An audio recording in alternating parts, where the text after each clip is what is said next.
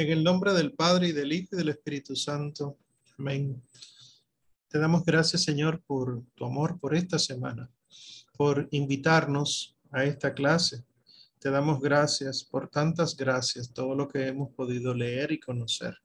Te pedimos que esta clase sea también fructífera, que nos enamoremos cada día más de ti y de la iglesia, y así entonces seamos santos, santos como Santa Escolástica, cuya memoria recordamos hoy, santos como San José Sánchez del Río, cuya memoria celebramos hoy, y como todos los santos de cuyas vidas pudimos leer para la clase de hoy. Hermosísima Señora, hermosura del Carmelo, Virgen Inmaculada, Madre eterna de, de Dios eterno, te pedimos que nos acompañes, ilumines y estés con nosotros en estos momentos en nuestros hogares, donde quiera que estemos. Que acompañes a aquellos que no se han podido conectar todavía y especialmente en esta noche te pedimos por los oyentes que están siempre formándose por medio de los audios que subimos. Madre, que se haga tu la voluntad de Dios en sus vidas y que por tu intercesión esa voluntad se cumpla hoy y siempre. Amén. Creo en Dios Padre Todopoderoso, Creador del cielo y de la tierra. Creo en Jesucristo, su único Hijo, nuestro Señor, que fue concebido por obra y gracia del Espíritu Santo, nació de Santa María Virgen, padeció bajo el poder de Poncio Pilato, fue crucificado, muerto y sepultado descendió a los infiernos, al tercer día resucitó de entre los muertos, subió a los cielos y está sentado a la derecha de Dios Padre Todopoderoso. Desde allí ha de venir a juzgar a vivos y muertos. Creo en el Espíritu Santo, la Santa Iglesia Católica, la comunión de los santos, el perdón de los pecados, la resurrección de la carne y la vida eterna. Amén. Santa Escolástica, ruega por nosotros. Bueno, pues había unas cuantas quejas de la lectura la semana pasada y principios de esta, ¿verdad? Eh, la lectura es no solo un poquito larga, sino que puede ser que uno como que no esté comprendiendo del todo. Sin embargo, cuando uno se detiene a leer más despacio, uno descubre que sí, que hay muchas cosas que uno sabía, muchas otras que quizás no sabía y que tiene cierta lógica, cierto desarrollo. Yo quisiera reiterarles que la clase de historia de la iglesia es temática, no es en orden cronológico, porque si nos llevamos año por año, tendríamos que ver muchas cosas juntas. Por lo que decíamos, mientras eh, el imperio romano caía, empezaban las invasiones bárbaras, habían ciertos misioneros yendo a muchos lugares, estaba surgiendo en la península arábiga el Islam y lo que hemos hecho entonces, como hacen todos los libros de historia de la iglesia, es dividirlo por temas. Ahora mismo entonces nosotros lo que estaríamos viendo o que corresponde para el día de hoy es el, el tema de la conversión de los pueblos bárbaros. Hace unas clases habíamos visto cómo los pueblos bárbaros invadían. Ahora nosotros vamos a ver cómo, cómo fueron convirtiéndose. Y según el libro, ¿verdad? En las páginas en las que estamos, las 705 en adelante, lo primero que relata son las conversiones de los pueblos de las islas de Gran Bretaña, ¿verdad? De Escocia, Inglaterra y Gales. Eh, no, he de asumir que ustedes saben, ¿verdad?, en qué consiste esa división, pero olvidándonos de la, de la división de ahora, de índole eh, política, las Bretañas son dos islas, ¿verdad?, al norte de Francia.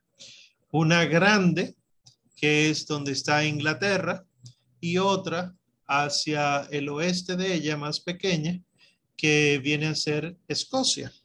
Pues el, la, isla mayor, la de Inglaterra, pues se divide en dos y se divide en dos por razones de, de pueblos, de tribus, que sería el sur, el suroeste, que sería Gales, y ya toda la parte norte, pues sería, perdón, toda la parte del este sería la Inglaterra como tal. Y al norte eh, quedan otras divisiones. Bueno, pues es lo único que hay que entender para ver qué es lo que está sucediendo en esos territorios.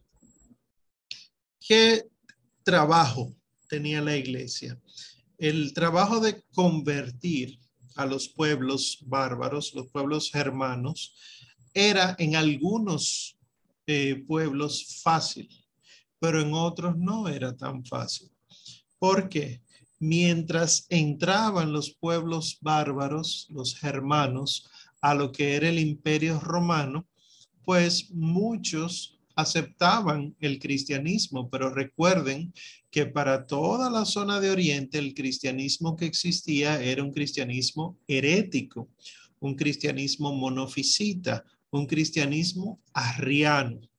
¿Recuerdan ese mapa que vimos sobre todo del sur, de la península arábiga y de Asia y de África? Pues para allá, para Oriente, pues la herejía arriana era lo que más estaba difundido. Entonces, muchos bárbaros se convirtieron al principio a arrianos. Y aunque no entendían las diferencias teológicas de, que Cristo es Dios y hombre, Dios verdadero y, hombre verdadero, y lo que nosotros hemos, nosotros hemos hablado de las dos naturalezas en él, la unión hipostática, aunque no le entendían, sí se identificaban con ese cristianismo y lo defendían. Y al ser bárbaros, no los defendían con diálogos, sino que los defendían con guerras, con disputas, con imposiciones. Entonces, muchos de esos pueblos intentaron destruir la fe católica no por ser bárbaros, ¿verdad? Eso sí, los, sí lo vemos y lo hablamos de los vándalos, eso sí, pero los otros pueblos que aceptaban cualquier eh, divinidad eh, a partir de su paganismo, ¿verdad? Del politeísmo, pues atacaba a la iglesia porque ellos se creían con la verdad que era el arrianismo y la iglesia entonces estaba hablando mentiras. Como estos pueblos eran belicosos, guerreros, ¿verdad? No eran nada civilizados, no tenían desarrollo cultural entonces el trabajo de conversión de la iglesia hacia ellos tomaría tiempo. Porque habría que aprender a hablar como, como ellos hablan o enseñarles a hablar como la iglesia habla, educarlos cultural, ¿verdad? Porque recuerden de la iglesia en la edad antigua, la iglesia toma muchos conceptos filosóficos para poder expresar conceptos teológicos. No hay manera si no nos, nos encargamos de tomar palabras como naturaleza y persona, ¿verdad? Eso es edad antigua. Pues habría que enseñarle esto a los bárbaros que por definición no eran civilizados y luego entonces enseñarle la fe. No era un trabajo sencillo, pero aún así la iglesia se dedicó a eso, sobre todo dos grupos el trabajo de los monjes, que lo habíamos hablado, cuando el imperio entonces se dividió, ¿verdad? Por las invasiones bárbaras, que la mayoría de los, de los ciudadanos huyeron a las campiñas, a los campos, se, se asentaban alrededor de los monasterios, ¿verdad? ¿Recuerdan eso? Pues el trabajo de los monjes en esos lugares, en los monasterios, las nuevas pequeñas ciudades, y el trabajo de los obispos, habíamos recordado, les recuerdo, perdón, que habíamos hablado cuando hablamos de, al principio de las invasiones bárbaras, que muchos obispos asumieron el rol de líderes, diríamos, administrativos, diríamos políticos, ¿verdad? Porque había un vacío de liderazgo administrativo por la caída del imperio romano. Y entonces los obispos hacían el rol de padres, de maestros, de predicadores, de administradores, de liturgistas y hasta de líderes militares, como llegamos a hablar en aquel momento. Entonces, ¿cuál fue la ventaja de todo esto para que veamos que fue Dios quien dispuso la caída del imperio romano? Que al tener que asumir responsabilidades administrativas eh, del Estado y militares. Entonces, cuando los pueblos bárbaros llegaban, se encontraban con el jefe, entre comillas, que al hablarles de la de quiénes somos, qué es este pueblo, sí, podemos aceptar que usted sea rey, no hay problema, también los evangelizaba. Este diálogo con los inversores era lo que terminaba con la conversión de estos pueblos. Y claro, era un trabajo inmenso porque además de recibir al pueblo invasor y defenderse contra él, había que mantener a la gente nuestra y había que construir monasterios, había que construir iglesias, había que construir eh, ciudades. Prácticamente muchas de las ciudades que nosotros conocemos al día de hoy, que son, ¿verdad? A partir de la caída del Imperio Romano, son construidas por la misma iglesia.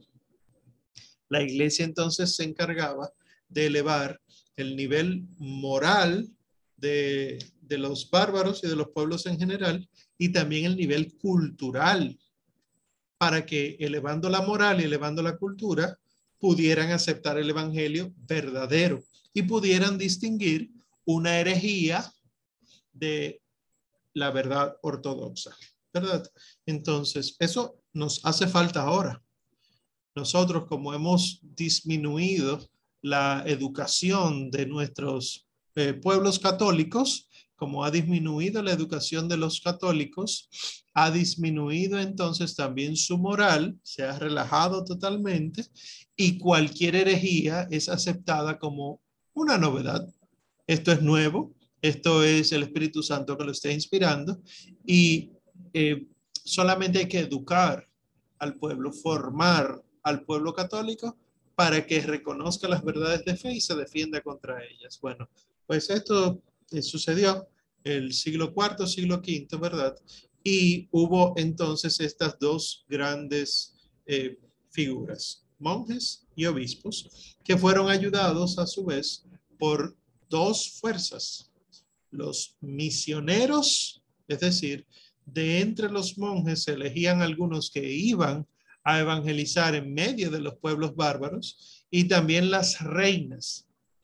Las reinas son sumamente importantes en el proceso de conversión de los bárbaros porque como la mujer tiene un corazón más dócil hacia las cosas del Señor, y eh, como la mujer tiene un corazón más parecido al corazón de Dios, es más fácil que la mujer acepte el Evangelio que cualquier eh, paganismo. Es decir, para una mujer es más complejo creer que hay muchos dioses, muchos señores, si ella está convencida de que hay un solo Señor, dueño único de su corazón. Eso, fue, han sido los pleitos de siempre. Pues al convencer o evangelizar más bien a las reinas, entonces las reinas se encargaban de convencer a sus maridos, a sus esposos paganos, para convertirse entonces al Evangelio.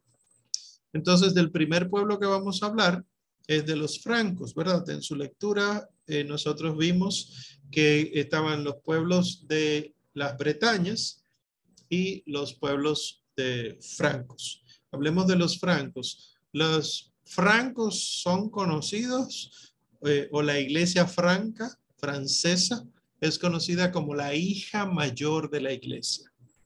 La primera hija de la iglesia fue la iglesia de Francia por los francos. ¿Cuál fue la diferencia?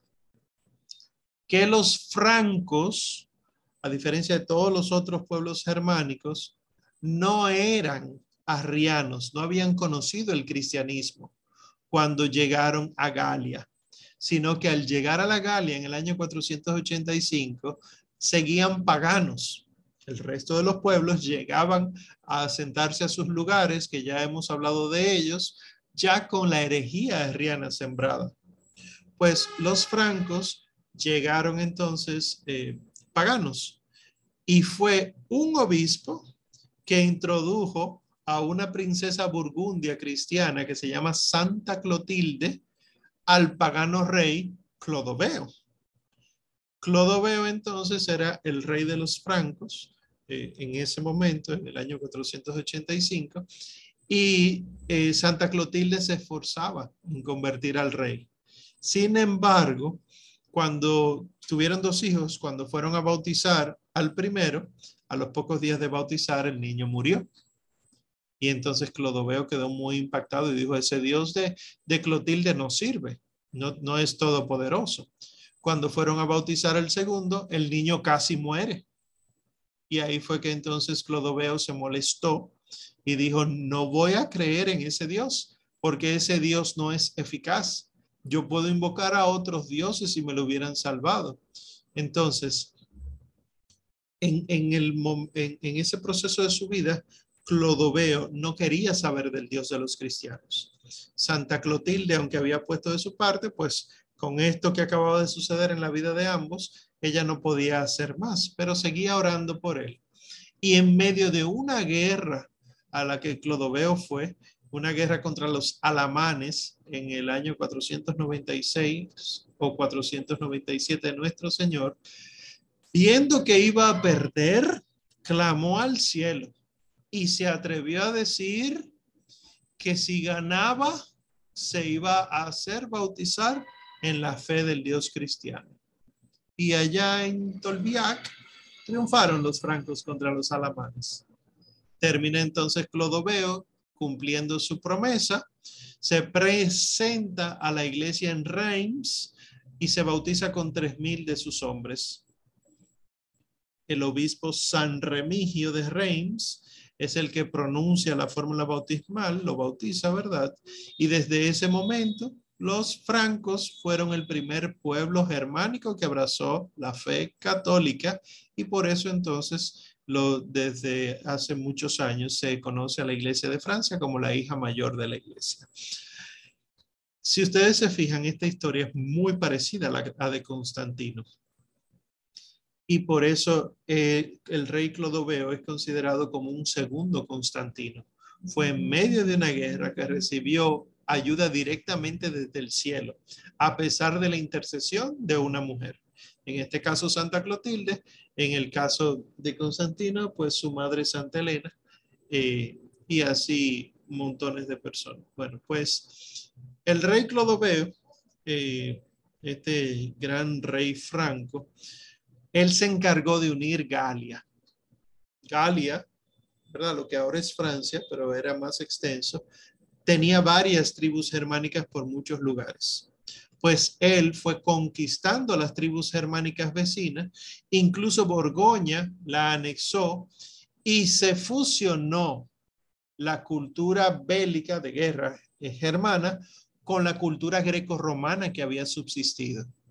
Es decir, se logró una unión muy particular porque entonces los francos, además de recibir el Evangelio, empezaron a educarse, educarse culturalmente. Y los descendientes de Clodoveo son los que luego se conocen, lo veremos si Dios quiere dentro de dos clases, como la dinastía merovingia. El abuelo de Clodoveo se llamaba Meroveo y en honor a Meroveo, entonces, a partir de Clodoveo, de los hijos de Clodoveo, empiezan a conocerse como los merovingios. A la mitad del siglo VI, entonces, toda Galia, Galia entera, lo que ahora es el gran territorio francés, desde el Canal de la Mancha hasta los Pirineos, toda Galia fue evangelizada. Y en todo el occidente, recuerden que habían invasiones por todas partes, todo el occidente Galia completa, Italia, Irlanda y una pequeña parte de Inglaterra era lo único que quedaba de la iglesia fiel. Es decir, los que se habían mantenido en la ortodoxia de la fe y que no habían salido huyendo o que renunciaron a su fe con las invasiones bárbaras. El resto de Europa central y del norte, entonces, había que evangelizarlos. En este periodo entonces hay que resaltar a un santo que habíamos mencionado en algún momento, San Gregorio de Tours, que fue obispo de Tours en Francia en 573. Era hijo de una familia de senadores galos-romanos y tenía vínculos con muchas casas aristocráticas de Galia. Fue uno de los líderes después de la caída del Imperio Romano como sabía de diplomacia y además era obispo, pues fue uno de los líderes y escribió, si alguno está interesado en leer la historia, el origen del pueblo eh, francés, el San, San, Gregorio de Tours escribió un, un texto que se llama Historia Francorum, que es de la historia de los francos hasta el año 591, porque él muere en el 594. Entonces, aquí les pondré unos cuantos extractos de Historia Francorum para que vean qué interesante. Todo esto está en internet, ¿eh? nada de esto está pagando. Para que vean qué interesante la historia del origen de Francia o Galia, como se llamaba en ese momento, pero los francos entonces son los que eh, ocupan el territorio y se evangelizan. Dice Historia Francorum. De la reina Clotilde tuvo un primer hijo, ¿verdad? Hablando de Clodoveo. Deseando bautizarlo, insistía a su marido. Los dioses que tú veneras no son nada, incapaces son de ayudarte, ni de atender los deseos de cualquier otro. Son ídolos de piedra, de madera o de metal. Los ridículos nombres que les das no son nombres divinos, son hombres los que los han llevado.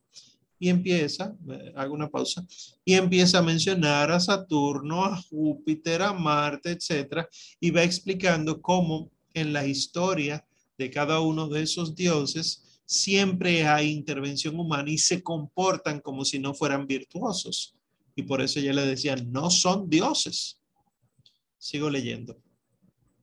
El Dios al que hace falta rendir culto es aquel cuya palabra ha sacado de la nada el cielo, la tierra, el mar y todo lo que ellos encierran, que ha iluminado el sol, llenado el firmamento de estrellas, poblado de las aguas de peces, la tierra de seres vivos, el aire de aves. Me detengo.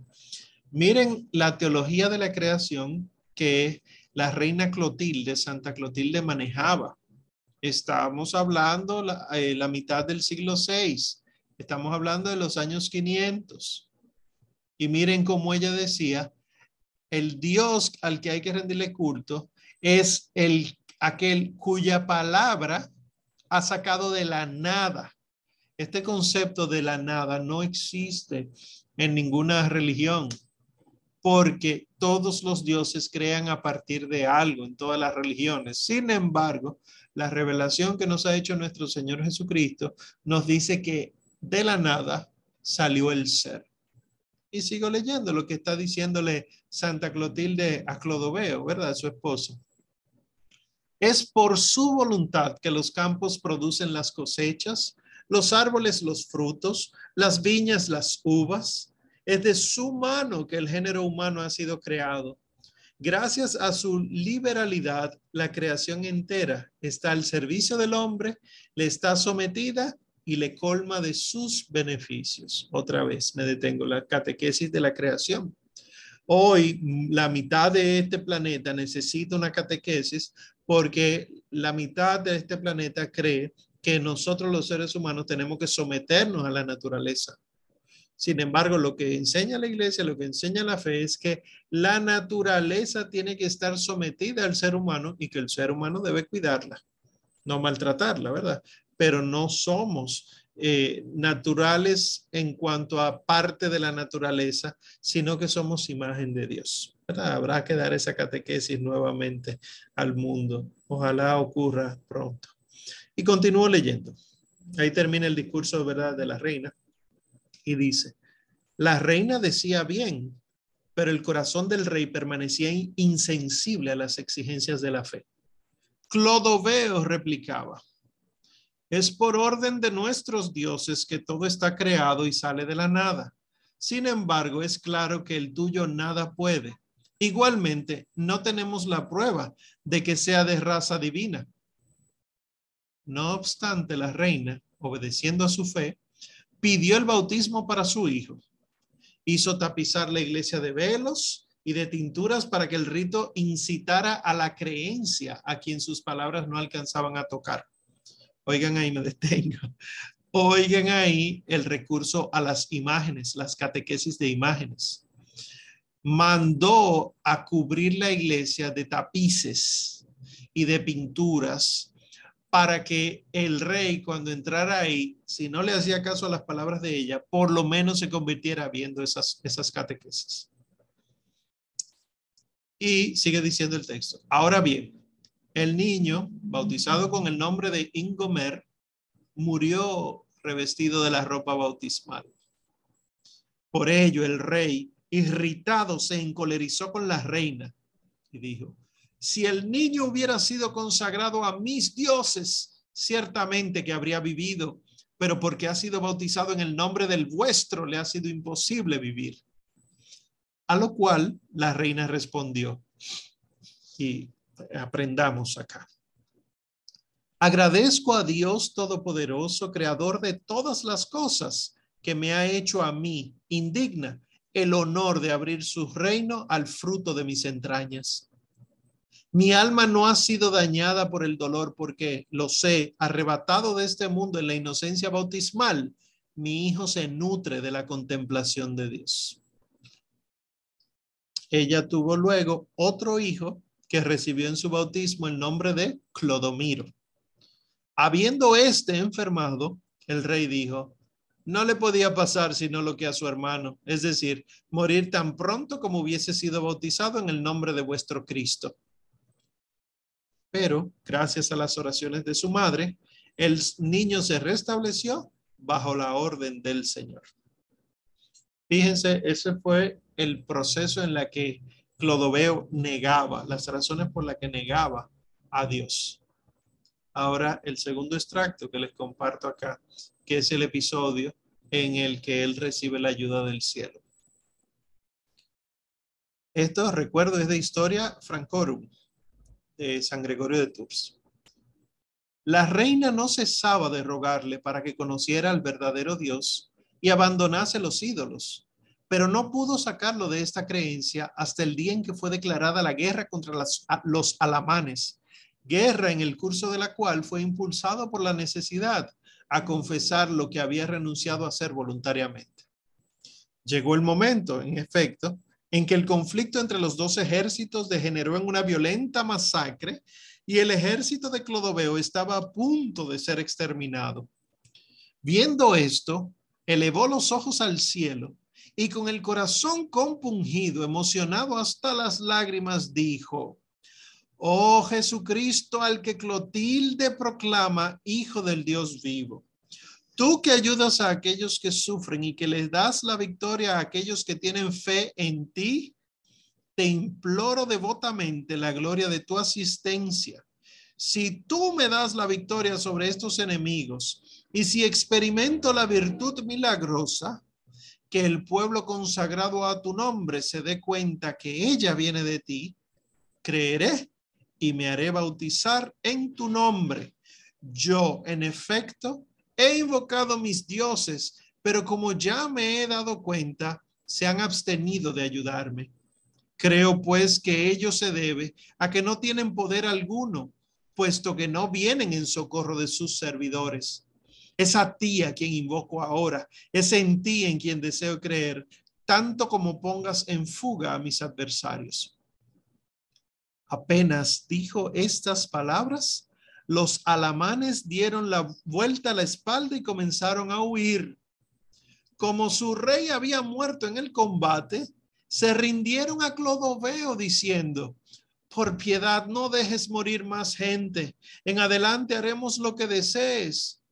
Y él, habiendo terminado así la guerra, después de comunicar al pueblo la paz contraída, entra y le cuenta a la reina cómo invocando el nombre de Cristo había obtenido la victoria. Entonces la reina hizo venir a escondidas a San Remigio, obispo de la ciudad de Reims, para fortalecer en el rey la palabra de la salvación.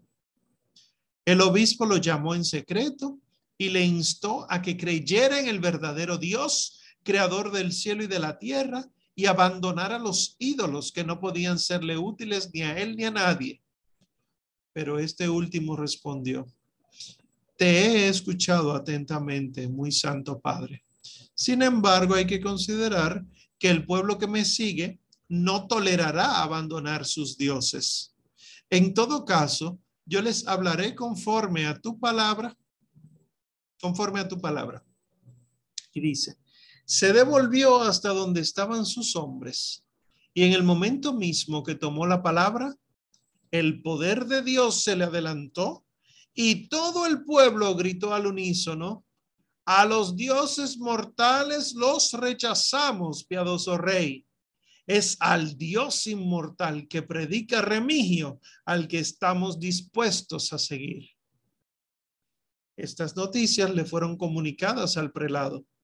Este, lleno de gozo, hizo preparar la pila bautismal las calles fueron cubiertas con guirnaldas de colores, la iglesia adornada con cortinas blancas, el baptisterio preparado, fueron esparcidos perfumes, fragantes cirios brillaban, todo el baptisterio estaba impregnado de un olor divino y Dios colmó de tal manera a los asistentes con su gracia que estos se sentían transportados a los perfumes del paraíso.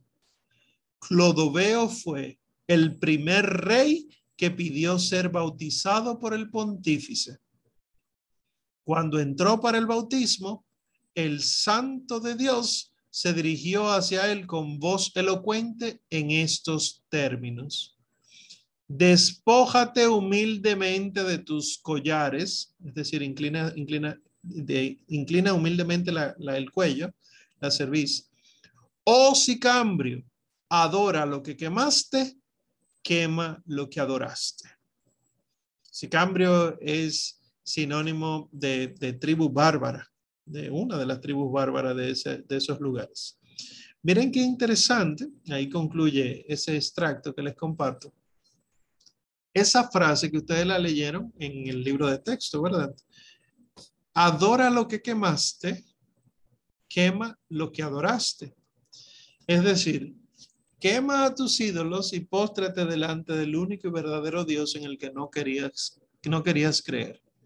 Y desde ese momento, pues Clodoveo con todo el pueblo empiezan a ser cristianos. Empieza a existir la primera hija de la iglesia. Y esa fue la conversión de los francos. No fue un problema. Los francos ayudaron tanto a la iglesia que luego vamos a ver que en los merovingios luego entonces se convierten en un pueblo grandísimo eh, y se convierten en un imperio que ayuda hasta más no poder a, los, a, la iglesia, sobre todo a los papas, y llega un momento en la historia de la iglesia, ya lo veremos en eh, su debida clase, que incluso acoge a los papas. Cuando los papas tienen que huir de Roma, ¿hacia dónde se dirigen? Francia los acoge. En Aviñón, específicamente, un periodo eh, de la iglesia. El segundo eh, pueblo germánico que veremos su proceso de conversión esta noche son los celtas, que también estaban en su libro de texto. Celtas, y ustedes conocen a este personaje que ven en su pantalla, San Patricio, San Patricio de Irlanda. Magonosucatus Patricius, también conocido como San Patricio, era un romano bretón, ¿verdad? De Britania, hijo de un ex oficial de la ciudad de Roma, que lamentablemente este ex oficial se había hecho diácono para evadir impuestos. Les recuerdo que hubo muchos cristianos, después del edicto de Milán, 313, muchos cristianos que empezaron a ser cristianos realmente porque era lo que estaba de moda, porque era la religión oficial del imperio y así evitaban cualquier tipo de problemas. Bueno, pues el papá de San Patricio era diácono porque quería evadir los impuestos del imperio. Entonces, ¿qué pasó? A los 16 años de edad, San Patricio es secuestrado por piratas de Irlanda y fue secuestrado en el sureste de Bretaña y fue terminado eh, como esclavo en el noroeste de Irlanda. Allá su, su trabajo era pastorear animales y en ese proceso duró seis años de esclavo pastoreando animales desde los 16 años hasta los 22 y solamente encontró refugio en la oración. La fe se le fortaleció en esos seis años y pudo entonces escapar de vuelta a su familia. Ya en su casa, entonces el Señor le da una visión y la visión le decía, vuelve a Irlanda. Y a partir de esa visión, entonces, decide empezar a prepararse para el sacerdocio. A principios de la década del 430 de nuestro Señor, el Papa Celestino I lo envía a Irlanda a ayudar a San Paladio de Escocia, de Escocia.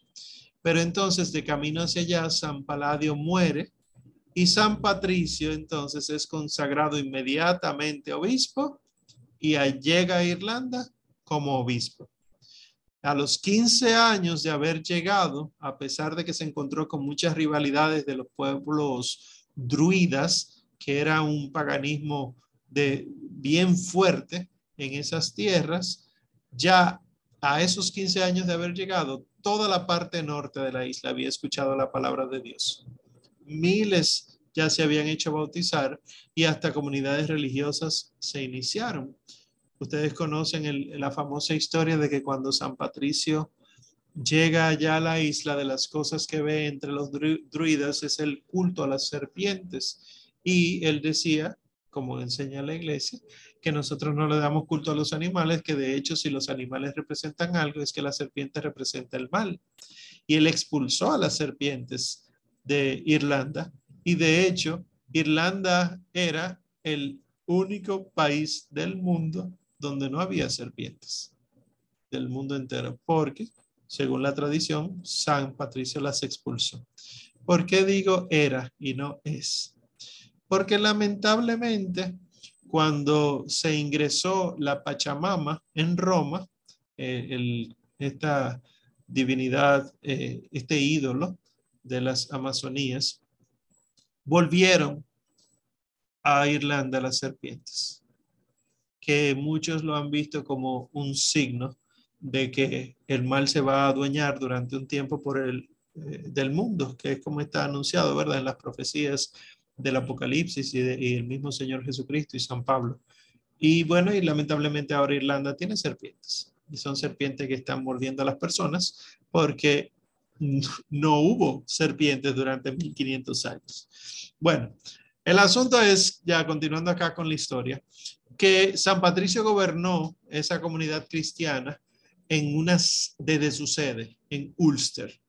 Y cuáles eran las herramientas que él utilizaba, porque fue un trabajo prácticamente solitario como cabeza, ¿verdad? Porque él se dejaba ayudar de los monjes. Él era monje antes de ser obispo.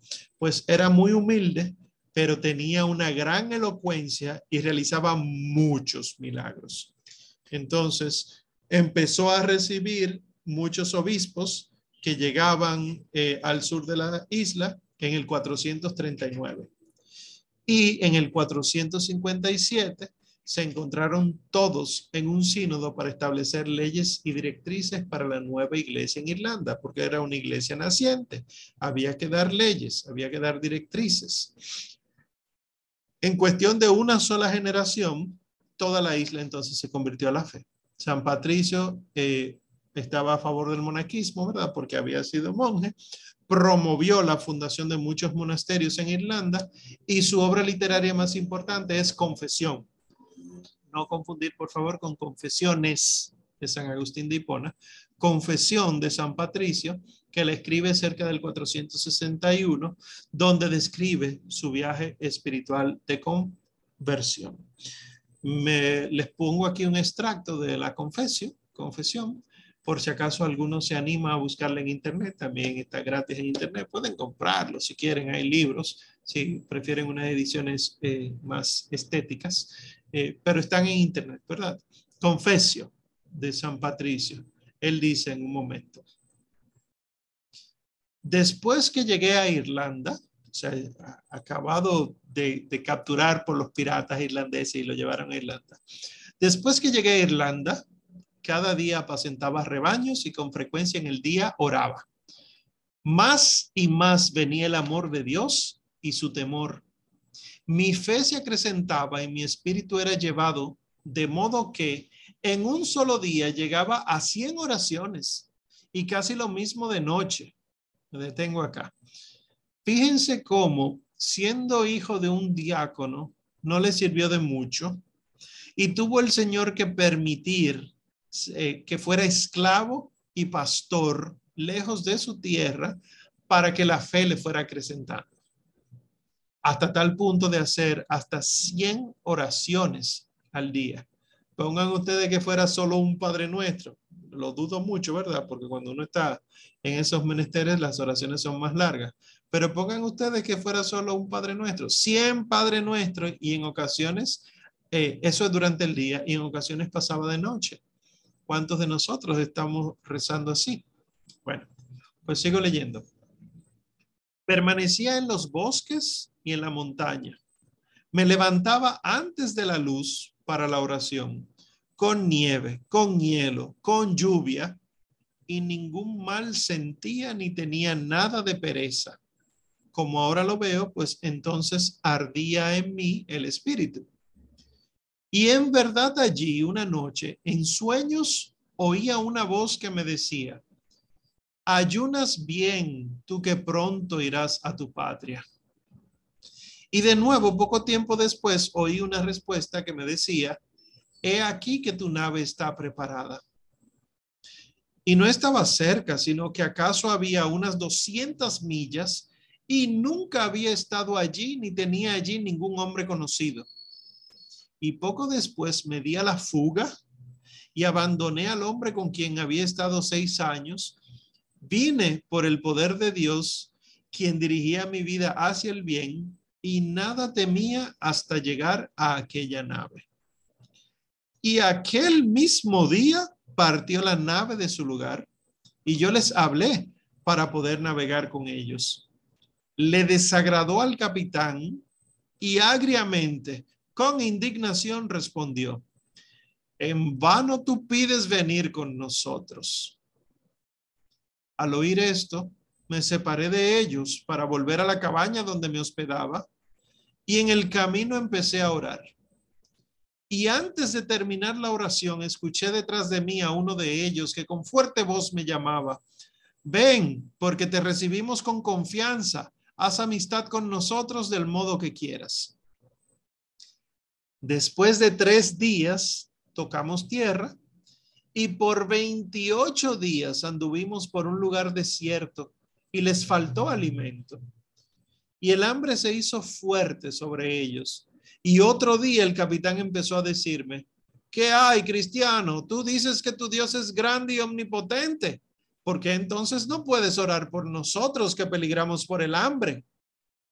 Lleno de confianza les dije, Convertíos con fe de todo vuestro corazón al Señor, Dios mío, porque nada es imposible para Él, para que hoy os envíe alimento en vuestro camino hasta saciaros, porque en todo lugar tiene abundancia. Y con la ayuda de Dios así ocurrió. Un rebaño de cerdos apareció en el camino ante nuestros ojos y mataron a muchos de ellos y permanecieron allí dos noches y se alimentaron bien y fueron aliviados con las carnes de los puercos. En efecto, muchos de ellos habían desfallecido y habían sido abandonados medio muertos junto al camino. Y después de esto, dieron muchas gracias a Dios y yo fui honrado ante los ojos de ellos. Y desde ese día tuvieron alimento abundante.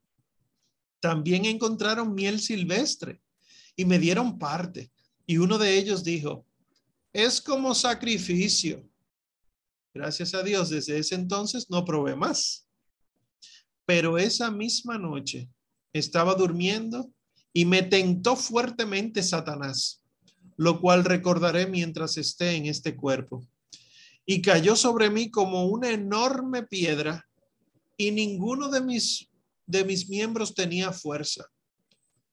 Pero de dónde me vino a mí, ignorante en espíritu, invocar a Elías.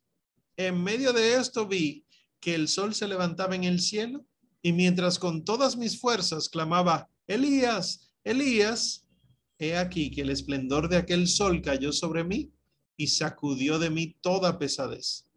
Y creo que fui ayudado por Cristo mi Señor. Fin. Esa es un extracto de su proceso de conversión. Aquí les pongo otro. Estaba en Britania con mis parientes. Eso, ¿verdad? La, perdón, la primera historia, el extracto anterior es de cómo él escapó, ¿verdad? De la, esclavitud. Este segundo extracto es ya estando en su casa de vuelta. Leo. Estaba en Britania con mis parientes, que me recibieron como un hijo y me rogaron por fe que no me alejara de ellos, al menos por el momento, después de tantas tribulaciones que había padecido. Y allí, en verdad, vi en una visión de la noche a un hombre que venía como de Irlanda, de nombre Victórico, con innumerables cartas, y me dio una de ellas y leí el principio de la carta que contenía la voz de los irlandeses. Y al recitar el principio de la carta pensaba que entonces escuchaba la voz de los mismos que estaban en Silva Vocluti, que está cerca del mar occidental. Y así exclamaron como de una voz, te rogamos, niño santo, que vengas y andes todavía entre nosotros y quedé muy compungido en mi corazón y no pude leer más. Y así me levanté. Gracias a Dios porque después de muchísimos años atendió a su clamor. Y otra noche, no sé, Dios lo sabe, si dentro de mí o fuera de mí, con palabras muy eruditas que yo oí y no pude entender sino al final de lo hablado, me fue dicho, quien dio su vida por ti, él mismo es quien habla en ti. Y así me desperté lleno de gozo. Estas son las visiones, ¿verdad? Eh, que hacen que Patricio, pues, decide empezar a formarse para el sacerdocio para luego ser el gran apóstol de Irlanda, porque habiendo conocido Irlanda a la fuerza, termina Dios llamándolo de vuelta a Irlanda a evangelizar en su nombre. Pues recuerden que hubo un sínodo, que San Patricio coordinó un sínodo cuando empezaron a llegar los nuevos obispos. Pues aquí les pongo cuáles eran, no todas, unas cuantas, cuáles eran las nuevas normas que empezaron a hacer con la iglesia naciente de Irlanda, ¿verdad? Había que poner normas. Pues acá está del sínodo del 457 empieza el texto diciendo, damos gracias a Dios, el Padre y el Hijo y el Espíritu Santo. A los presbíteros, diáconos y todo el clero, Patricio, Auxilio e Isernino, obispos, os saludamos. Nos parece mejor advertir a los negligentes que condenar las obras cumplidas, como dice Salomón. Mejor es razonar que enojarse. Copias de nuestras decisiones se dan a continuación y comienzan así. Y entonces les pongo unas cuantas, eh, no todas, imposible. Empiezo a partir del 14. Son normas. Miren lo que dice. 14. El cristiano que haya cometido asesinato o adulterio o jurado ante un druida como hacen los paganos, deberá hacer un año de penitencia por cada uno de estos delitos. Cumplido el año de penitencia, se presentará acompañado de testigos y luego será liberado de su obligación por un sacerdote. 15. Y el que comete hurto hará penitencia durante medio año, 20 días solo de pan, y si fuere posible, restituirá los bienes robados. Así será restaurado a la iglesia. 16. Un cristiano que cree que existe tal cosa en el mundo como un vampiro, es decir, una bruja, debe ser anatematizado. Cualquiera que ponga un alma viviente bajo tal reputación y no debe ser recibido de nuevo en la iglesia antes de que haya deshecho por su propia palabra el crimen que ha cometido y así haga penitencia con toda diligencia. Y continúa entonces con el 20. El cristiano que actuando como pagano deja de pagar una deuda, será excomulgado hasta que pague la deuda. 21. El cristiano a quien alguien haya ha agraviado y que llama a esa persona a la corte y no a la iglesia para que se juzgue el caso, el que hace esto será un extraño. 22. Si alguien ha dado su hija a un hombre en honorable matrimonio y ella ama a otro y él se confabula con ella y recibe el precio de la novia, ambos serán excluidos de la iglesia. Si se fijan, estas normas son de índole penitencial, o sea, son disciplinarias más bien. ¿Qué pasa? Recuerden que estamos en un ambiente celta, pagano, pero druida, es decir, pagano con muchas particularidades que tenemos ahora. Fíjense que habla de brujas y de vampiros. Estas cosas han vuelto a la luz. Ahora hay mucha gente que cree que sí, que, existen los vampiros. Eh, eh, y cuando dice brujas, sí, sabemos que la brujería existe, pero está hablando de las brujas que cambian de forma, de aspecto. El vampiro, el hombre lobo y, y demás hierbas aromáticas. Pues todo esto es condenado y San Patricio, junto con estos otros dos obispos, Auxilio e Isernino, pues empiezan en el sínodo de 457 a dar, a dar las normativas para que la iglesia eh, en Irlanda pues tenga un orden, tenga algo de coherencia entre la fe y lo que practica. ¿Qué pasa? que ahí entre los celtas, pues no solamente se destaca, se destaca San Patricio, sino que habíamos mencionado que antes de la llegada de los otros obispos, pues eh, San Patricio se dejaba ayudar por los monjes.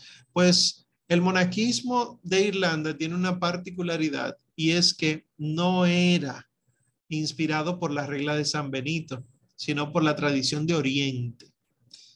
No se sabe cómo es que el monaquismo de Oriente salta toda Europa y llega a Irlanda. Se cree que eran a través de los contactos comerciales con Oriente. Ustedes saben que Oriente siempre ha tenido todas estas famosas rutas del té y de las especias y que por medio de la ruta marítima, pues la ruta del té llegó eh, por el sur de África eh, bueno, lo que quería hacer Cristóbal Colón en su momento, pero en sentido contrario, ¿verdad? El, sur de África, el, es, el oeste de África y de Europa y llegaba pues a las islas del norte, las Bretañas. Lo mismo la ruta de las especies. Bueno, pues se cree que es así. No sabemos realmente cómo fue, no se ha descubierto nada arqueológico que, que dé testimonio de eso, ni tampoco textos. Lo que sí sabemos es que los monjes de Irlanda eran más parecidos a los monjes de Oriente que a los monjes de Occidente, hasta tal punto de que los monjes en Irlanda dormían sobre baldosas de piedra, frías y mojadas. Ahí era que dormían. Si no dormían sobre baldosas, tomaban las sábanas, ¿verdad? Que ustedes saben que son más bien como frisas, frazadas, mojadas y dormían sobre las frazadas mojadas. Estamos hablando de temperaturas bien frías, ¿eh? no estamos hablando del Caribe, no estamos hablando del trópico, estamos hablando del norte. Incluso se ponían a orar a propósito en medio del agua helada o en los ríos y manantiales o en medio de la lluvia helada, porque era un, un sistema muy penitencial, recuerden los monjes de Oriente.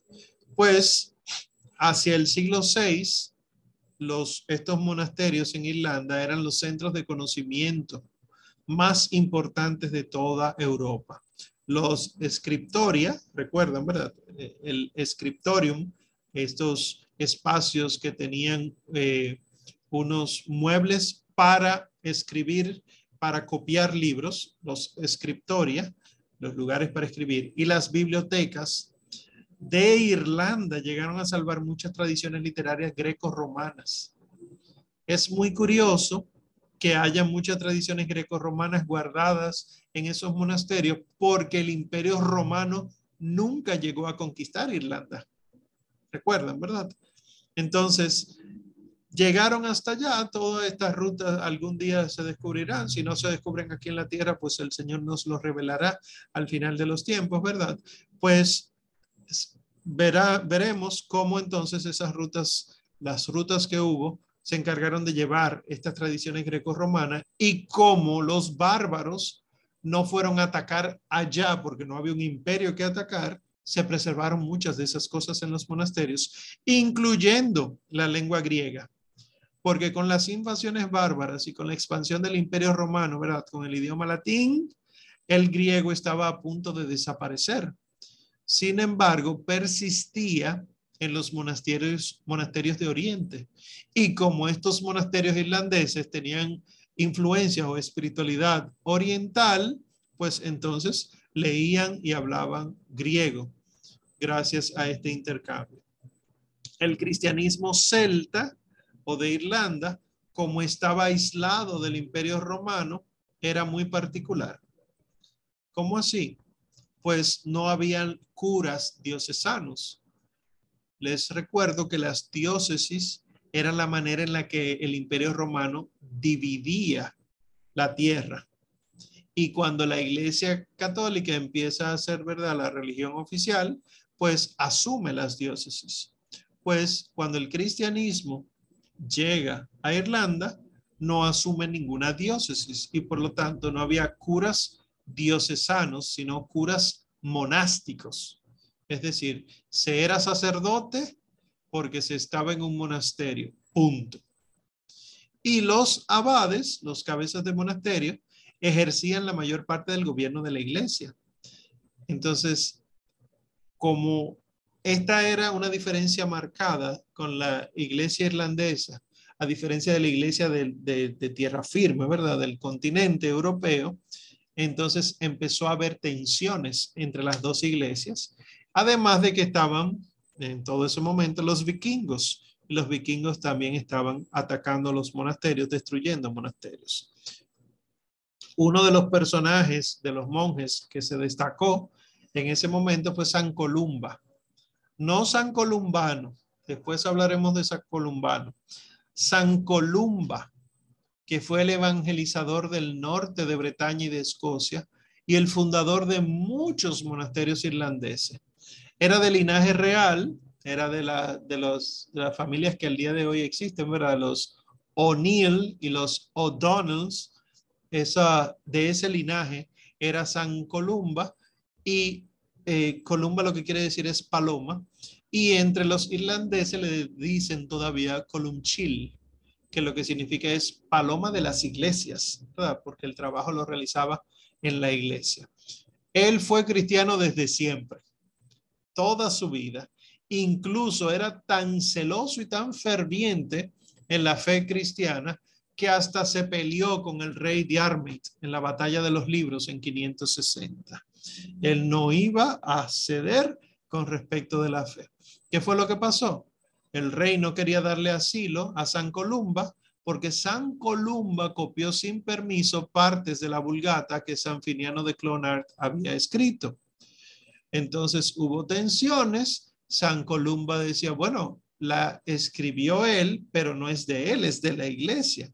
Y se dividió entonces en dos facciones. Por un lado estaba San Columba enfrentando al rey Diarmait y el rey Diarmait estaba a, favor de San Finiano de Clonar y San Finiano estaba por su lado también orando para que San Columba se arrepintiera.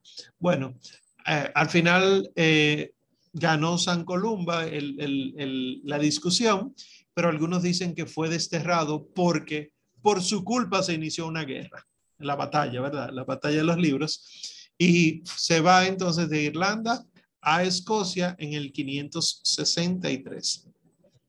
Hay una isla hacia el norte en Escocia muy interesante que se llama la isla Iona pueden buscarlo. Todos estos lugares lo pueden buscar en internet y, y sin ánimo de que esto sea una promoción de los valores o antivalores que ese grupo tiene, pero Google Maps tiene una, una manera muy chula de ver todo en tres dimensiones, interactivo, y que ustedes pueden caminar entre comillas, pueden buscar todos estos lugares y buscar los monasterios, claro, como se ven ahora, pero es interesante uno ir leyendo la historia y viendo todas estas cosas. Pues en la isla Iona, San Columba construyó un monasterio y empezó a evangelizar a un grupo, una confederación de pueblos celtas del norte y centro de Escocia, que eran muy paganos, que se llaman los pictos.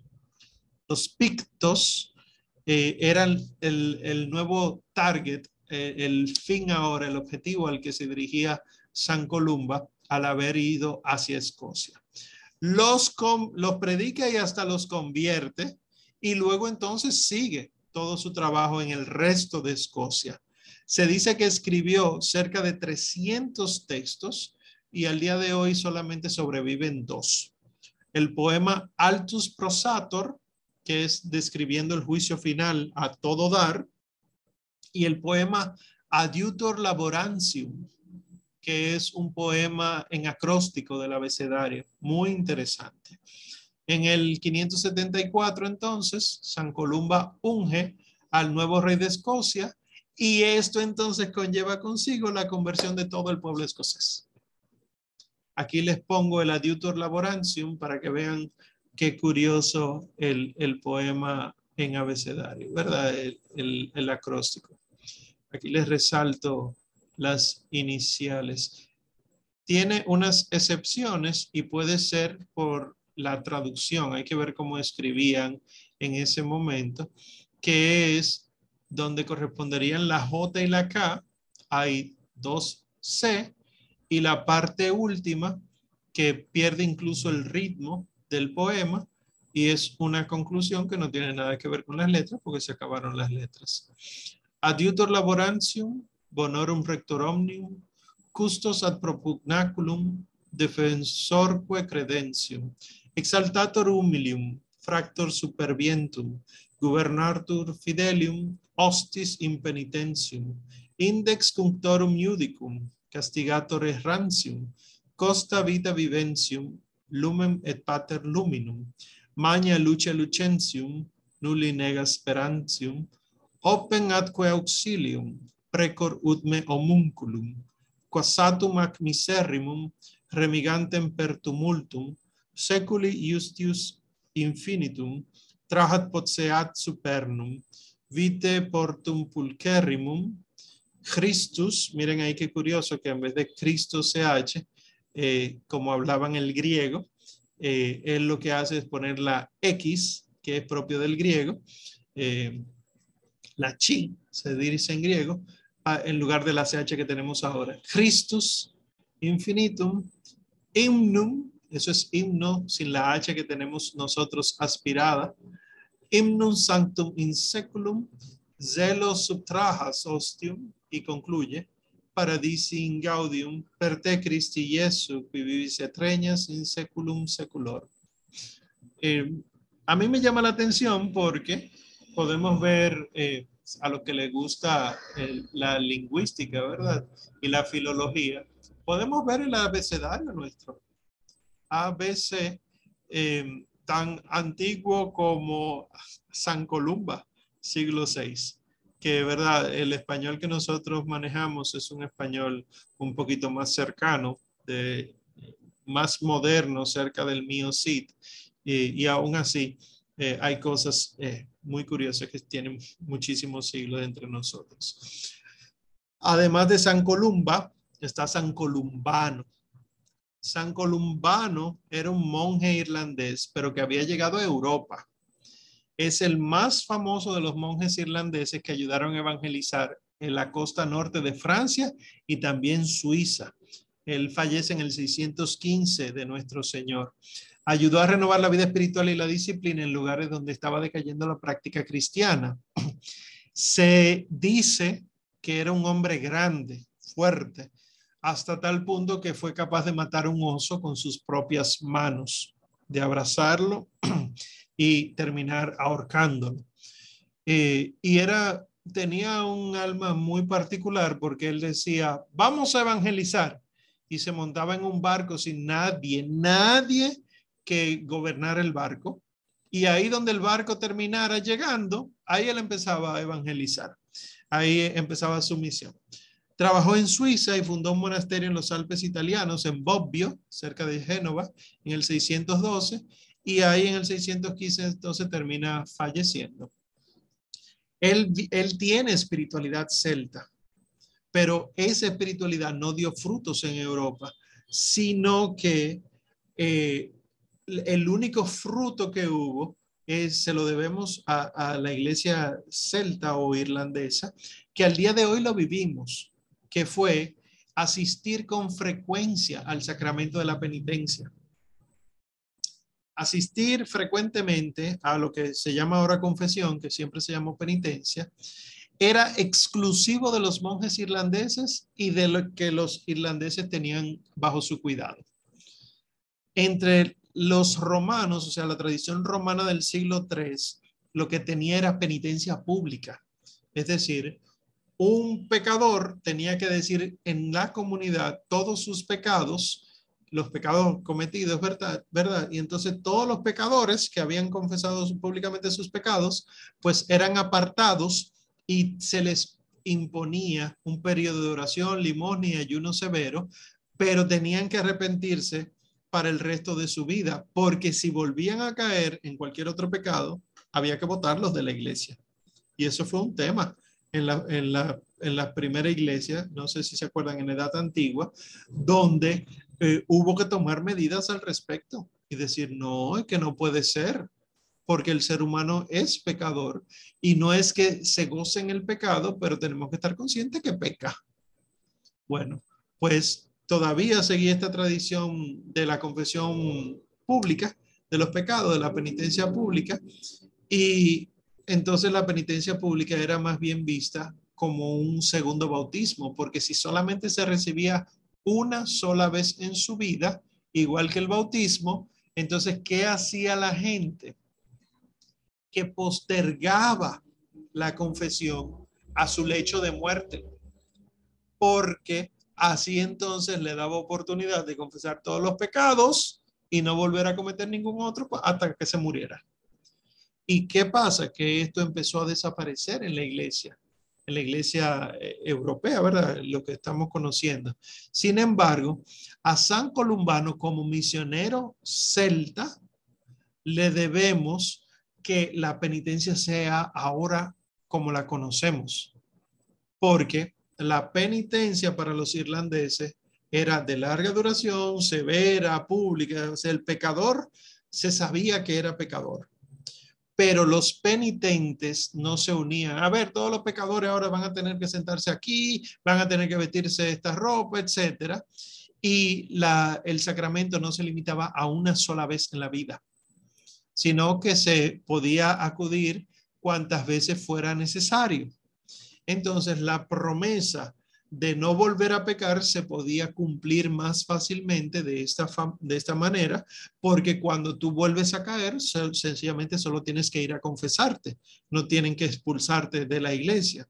Entonces, eh, la absolución antes se daba después de que la persona cumpliera la satisfacción. Es decir, a ti te dijeron que tú tenías que durar un año rezando el Salmo 50, pues al año es que te vamos a dar la absolución. ¿Cuál fue el problema? Que muchos morían en ese proceso y aún, siendo penitentes, no recibían la absolución. Entonces, la iglesia irlandesa, a través de San Columbano, lo que nos trajo fue que se puede, se otorgaba, perdón, la absolución de los pecados después de escuchar los, pecados confesados. Habiéndose cumplido o no la penitencia, se te daba la absolución, como ocurre ahora. Tú confiesas tus pecados, el Padre te dice, como penitencia vas a hacer tal cosa, todavía no la has cumplido cuando Él ya está dándote la absolución. Eh, esto se lo debemos a San Columbano, que realmente eh, lo trae de la tradición irlandesa y es en este periodo del siglo VI siglo VII. Ahora, que sí tenía como particular, que lo vimos, por ejemplo, con el sínodo del 457, que los monjes utilizaban, los monjes irlandeses, y ya por ende, eh, a partir de ahí una buena parte de Europa, unos libros que eran libros penitenciales, que eran lo que tenía, libros con pecados enumerados, si el adulterio, si la mentira, si la fornicación, y al lado decía cuál sería la penitencia. El que cometió fornicación, entonces se le toca eh, medio año de, ayuno, oración eh, a base de pan. Por ejemplo, ¿qué pasa? Que después esto eventualmente cayó en desuso porque eh, enumerar los pecados y las cantidades se convertía en una especie de absurdo. Terminábamos con unos libros inmensos. Y entonces se procedió a la discreción del confesor. Es decir, el cura sabe qué te va a poner como penitencia. Sin embargo, y esto es un paréntesis al día de hoy, una de las complicaciones que tenemos ahora es que las penitencias que se están imponiendo no son proporcionales al pecado cometido.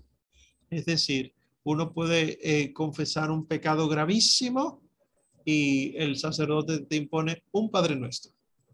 Claro, creemos en el poder de la oración y creemos en la misericordia de Dios. No tenemos que hacer grandes cosas para que Dios no, nos perdone, sino un corazón contrito y humillado. Lo sabemos. Pero la penitencia en el sacramento no es para el perdón de las faltas. Para el perdón de las faltas está el arrepentimiento. La penitencia es para el desapego del alma. Un alma que cumple una penitencia ínfima en comparación con el pecado cometido es un alma que suele caer con cierta frecuencia en ese pecado a menos que ¿verdad? tenga un buen confesor, eh, tenga un buen director espiritual, se imponga unas, unas penitencias propias, ¿verdad? bien proporcionales. Pero un alma a la cual el confesor le impone una penitencia proporcional al pecado, por vergüenza, por miedo, por no querer caer en, en el pecado, para no querer cumplir esa penitencia de ese tamaño, cae menos frecuentemente en ese pecado y por lo tanto se va desapegando más rápidamente de ese pecado. Eh, eso es lo que ha dicho la Santa Sede eh, últimamente, últimamente 20 años, durante 20 años, ha venido diciendo que los confesores deben imponer cargas proporcionales a los penitentes, proporcionales al pecado, etc. Bueno, pero ya, eso fue un paréntesis siglo XX-XXI. Volvamos aquí entonces, siglo VI, siglo VII. Estos libros penitenciales enumeraban varios pecados con su respectiva penitencia. Entonces, ya fue en 1215, el cuarto concilio de Letrán, cuando la iglesia empezó a enseñar de manera oficial que todo cristiano estaba obligado a realizar al menos una confesión al año con el cumplimiento de la penitencia si estaba consciente de haber cometido pecado mortal. Fue en 1215 de manera oficial. Pero antes de eso se lo debemos a San Columbano el que nosotros tengamos el sacramento de la penitencia como lo tenemos ahora. Y por último, hablemos entonces de los pueblos anglos, los pueblos jutos y los pueblos sajones. Aquí hay que hablar necesariamente de la figura de San Agustín de Canterbury. San Agustín de Canterbury eh, es un personaje sumamente importante en la evangelización de Inglaterra. Realmente no sabemos cómo empezó la evangelización de los celtas en Inglaterra. Y por eso ustedes ven en el libro de texto que la primera evangelización de los bárbaros que se narra es la de Inglaterra, porque cronológicamente eh, son los que tienen los cristianos mm, eh, más antiguos, diríamos, ¿verdad? Eh, pero realmente no se sabe cómo fue el proceso no sabemos cómo ya había cristianos en Inglaterra cuando todavía no había ido misioneros a Inglaterra. Sin embargo, en el concilio de Arles, en Francia, ya eso fue en el 314, que fue el predecesor del concilio de Nicea, que San Agustín de Hipona lo consideró como ecuménico y que condenó la herejía de donatismo. El donatismo era una herejía que decía, y el día de hoy mucha gente la cree, lamentablemente por falta de formación, que un sacramento es válido si el cura que lo administró está sin pecado. Que si el cura es pecador, esos sacramentos no son válidos. Digo al día de hoy porque hemos conocido muchos casos de curas y de obispos que han cometido pederastía, que han cometido fornicación, etcétera. Y yo he tenido que explicarle a personas que no importa que si los sacramentos fueron dados conforme a las normativas de la iglesia, son válidos, no dependen del, del, eh, del ministro. Bueno, eso se llama herejía donatismo, el donatismo, perdón. Eh, en el concilio de Arles se condenó eso y ya en el concilio de Arles había obispos ingleses y se supone que no había ido ningún misionero allá. Bueno, pues a pesar de que no sabemos cómo empezó la evangelización allá en Inglaterra, sí con los anglos, jutos y sajones empezaron a invadir todo lo que es Inglaterra y fueron desapareciendo esas comunidades cristianas y quedaron solamente en la parte occidental de Inglaterra. Y aquí es donde aparece San Agustín de Canterbury. San Agustín, que fallece en el 604, o sea, estamos hablando siglo VI, el periodo en el que él evangelizó, era un monje benedictino, prior del monasterio de San Andrés en Roma, que fue uno de los que fundó San Gregorio Magno, el Papa, ¿verdad? Antes de ser Papa. El mismo San Gregorio Magno, el Papa, le pide a San Agustín de Canterbury que llevara el Evangelio a Inglaterra. Y la evangelización entonces de los anglos y los sajones fue lo que más se destacó del pontificado de San Gregorio.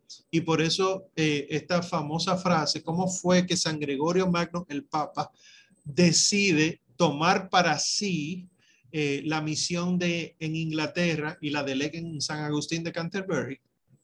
Porque cuando San Gregorio era abad del monasterio, antes de ser papa, ¿verdad? En el 585, eh, saliendo en las calles de Roma, vio un grupo de extranjeros, un grupo grande de extranjeros, blancos, rubios, con ojos azules, y le llamó la atención.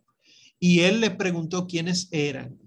Y un asistente le dijo a San Gregorio que eran anglos de Inglaterra. Y San Gregorio respondió esta famosa frase que usted la puede encontrar en muchos lugares, non angli, sed angeli, es decir, no anglos, sino ángeles, por la apariencia que tenían, ¿verdad?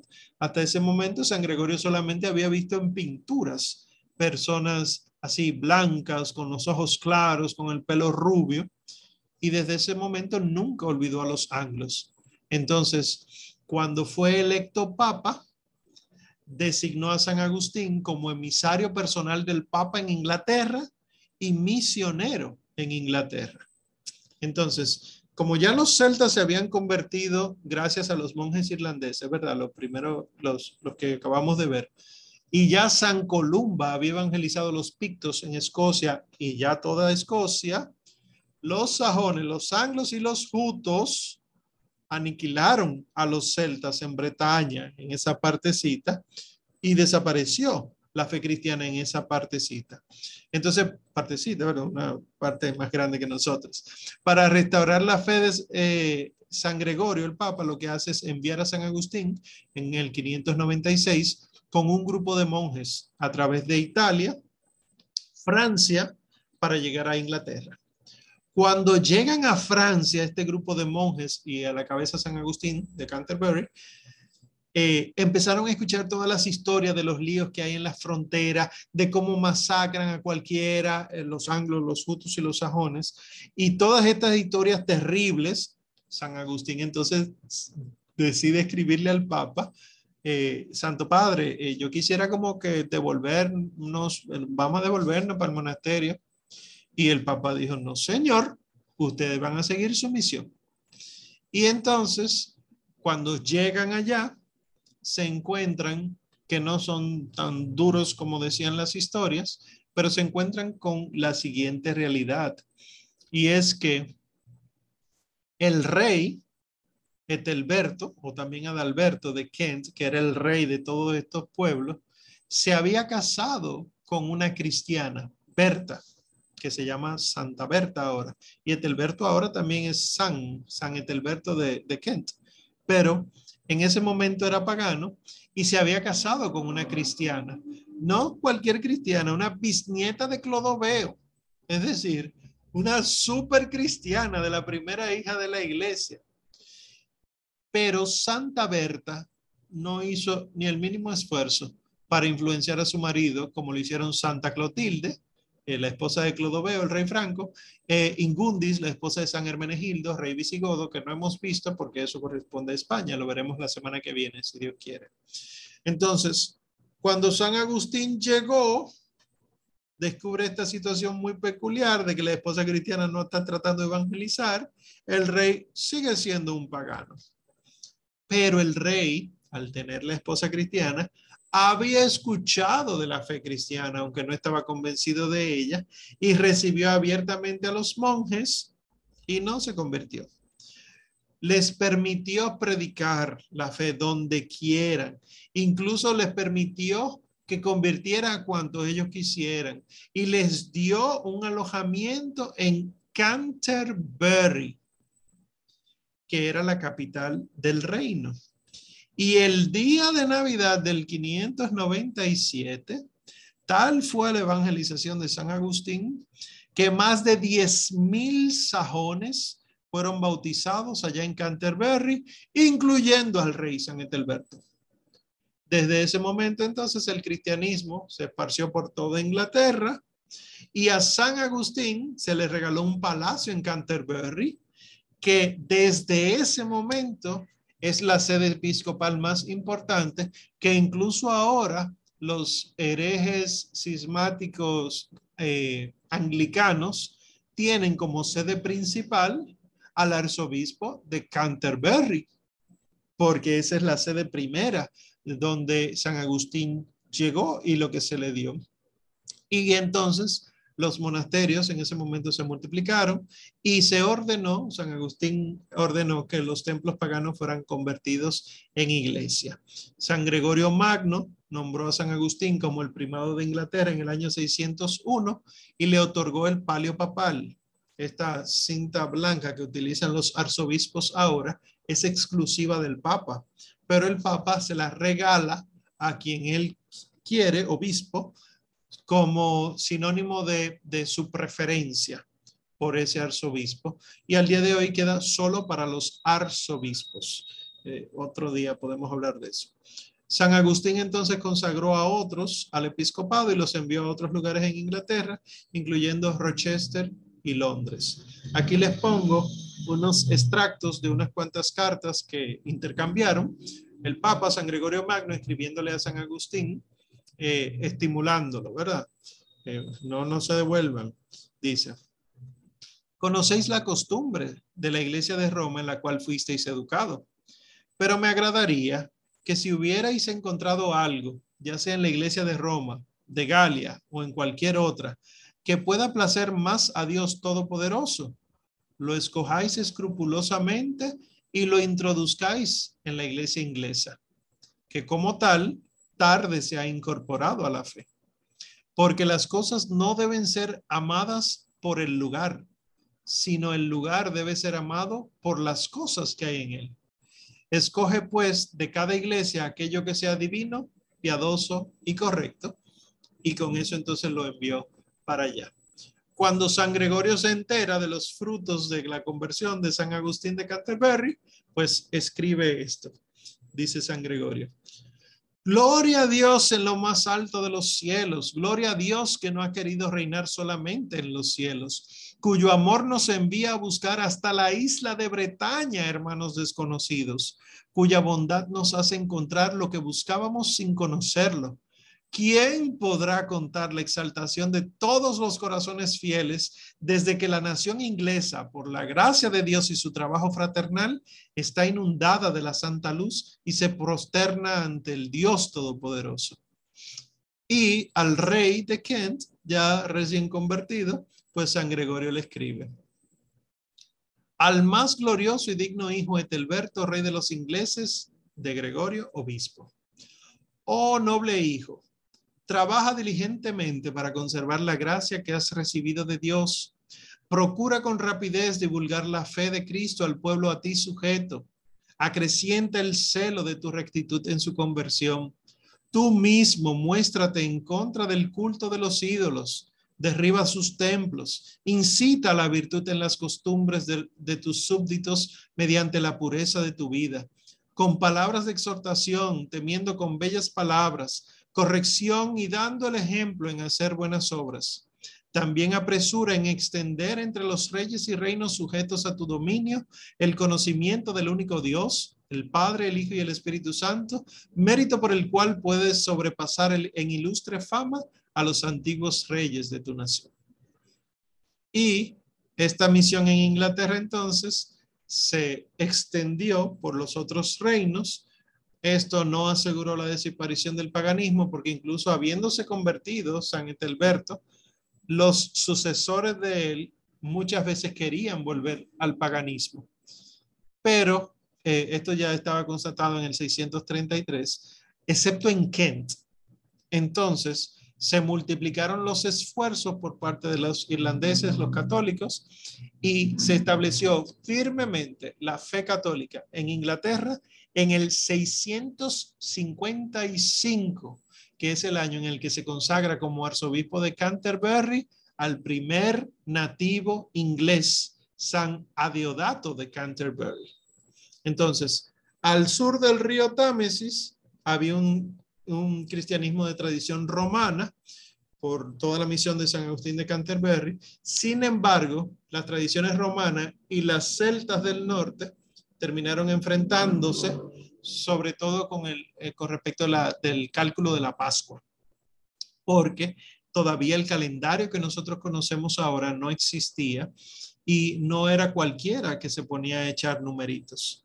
Entonces, el, en el 664, en Whitby, ocurrió un sínodo, que eso en el reino de Northumbria, que buscó eh, un punto medio entre ambas tradiciones, la tradición celta y la tradición romana. Eh, sin embargo, no fue un punto medio, sino que se estableció la tradición romana como cuando el rey preguntó, ¿y por qué ustedes dicen que hay que hacer los cálculos como lo hacen los romanos? ¿Quiénes son esos? Y respondió San Wilfredo de York, oh, bueno, hubo uno que se llama Pedro, a quien se le entregaron las llaves del cielo y de la tierra, que termina estableciéndose en Roma y que la iglesia en Roma es la que preside en la caridad. Y entonces el, el rey dijo, ah, bueno, si es así, entonces así será. Que prevalezca entonces la, la tradición romana y la forma benedictina del monaquismo. Y entonces eh, esto hizo que la iglesia de Inglaterra se identificara mucho con Roma y por eso apoyó durante muchos años el papado, lo cual preparó el escenario para la actividad misionera en Alemania y los Países Bajos, porque de Inglaterra es que salen los misioneros para Alemania y los Países Bajos a través de la erudición de los monasterios benedictinos. Y bueno, pues Inglaterra lo que hacía era estimular esto y ya casi acabo con este personaje. En Inglaterra también se destaca San Beda. San Beda que nosotros siempre le ponemos el atributo de San Beda el Venerable. Pues él es el padre de la historia inglesa. San Beda, que fallece en el 735, fue un erudito. ¿Qué es esto un erudito? Entre los monjes habían quienes se dedicaban a estudiar y a educar. Estos eran los eruditos, luego entonces se llamarán maestros y profesores, ¿verdad? Pues los eruditos, eh, perdón, el erudito anglosajón más importante de su época fue San Beda. Tan importante que muchos de sus trabajos se convirtieron en materia estándar en el currículum medieval de lo que luego sería conocido como las universidades. Es el ejemplo más fino del papel que desempeñaron los monasterios ingleses como centro de, aprendizaje, considerando que estamos hablando del siglo VIII y fue en el siglo VI que Inglaterra empezó a ser convertida. O sea que en cuestión de 160, 170 años, ya teníamos una figura tan importante en Inglaterra como San Beda. Todo su trabajo lo que buscaba era educar. Y por eso entonces, cuando uno se pone a leer los temas que escribe San Beda el Venerable, uno encuentra gramática latina y poesía, astronomía y las olas del mar, ¿verdad? Que tienen mucho, mucho que ver, ¿verdad? Con la luna. Cronología, eh, la biografía de San Cuthberto del Lindisfarne. Uno dice, todos estos nombres de santos existen, todavía la iglesia los celebra. Lo que pasa es que son nombres del norte de Europa. Eh, San Cuthberto era un monje un obispo anglosajón que trató de armonizar los celtas con los romanos, ¿verdad? Pues eh, San Beda enseñaba sobre San Cuthberto y realizó muchos comentarios a los libros de la Biblia. Nosotros tenemos en la catena áurea, eso que compendió Santo Tomás de Aquino sobre los santos evangelios, muchos comentarios de San Beda el Venerable sobre los santos evangelios. Y escribió algo que con esto es que quiero casi concluir, eh, que, que habla de la historia de Inglaterra. Se llama Historia Eclesiástica Gentis Anglorum. Historia eclesiástica del pueblo inglés, que pone, en resumen, pone a la iglesia como la raíz, como el fundamento del pueblo inglés. Entonces, eh, él decidió basarse en la tradición bíblica patrística y utilizando los cálculos de San Dionisio el Exiguo, un monje que existió unos 200 años antes que él, echó los cálculos para diferenciar el tiempo del que él hablaba en antes de Cristo y tiempo de nuestro Señor, no después de Cristo, sino en Cristo, ¿verdad? Y por eso es que recibe el título de venerable después de su muerte, porque fue un ejemplo en muchas cosas y es doctor de la iglesia desde 1899 con el Papa León XIII.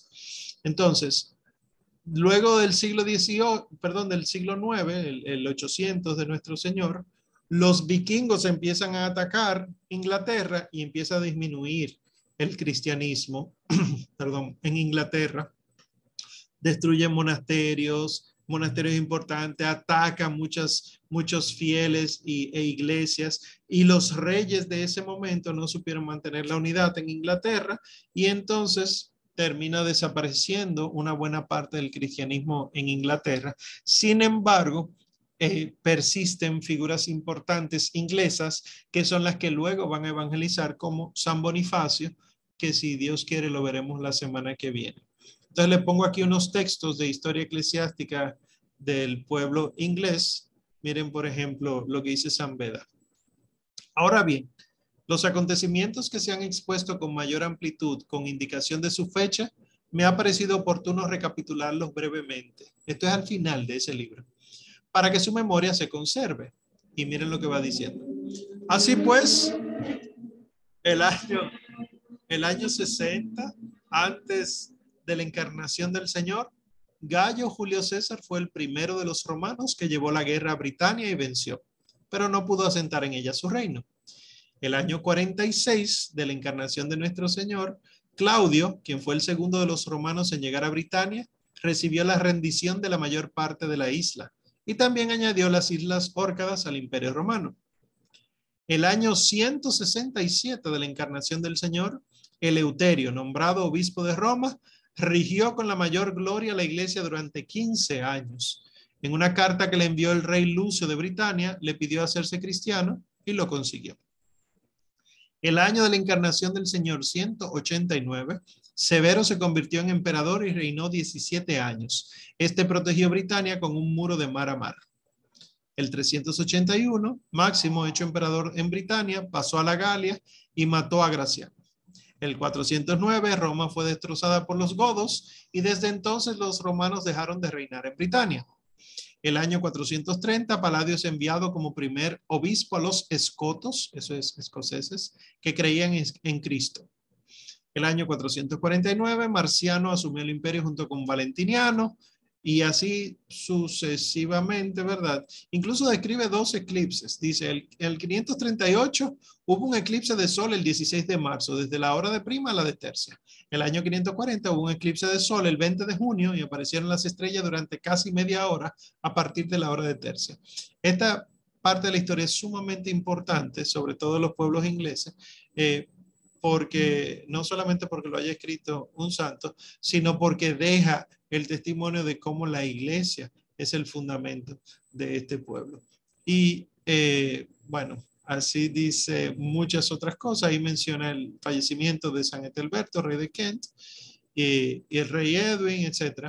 Pero quiero leer sobre todo esta última parte. Así concluye Historia Eclesiástica antes de enumerar los libros que él escribió. Este relato de la historia eclesiástica de las Britanias y especialmente del pueblo de los anglos, en la medida en que he, podido averiguarla por los escritos antiguos o por la tradición de los mayores o por mi propio conocimiento, con la ayuda de Dios, la he escrito yo, Veda, siervo de Cristo y presbítero del monasterio de los bienaventurados apóstoles Pedro y Pablo, que está en Wearmouth y Yarrow.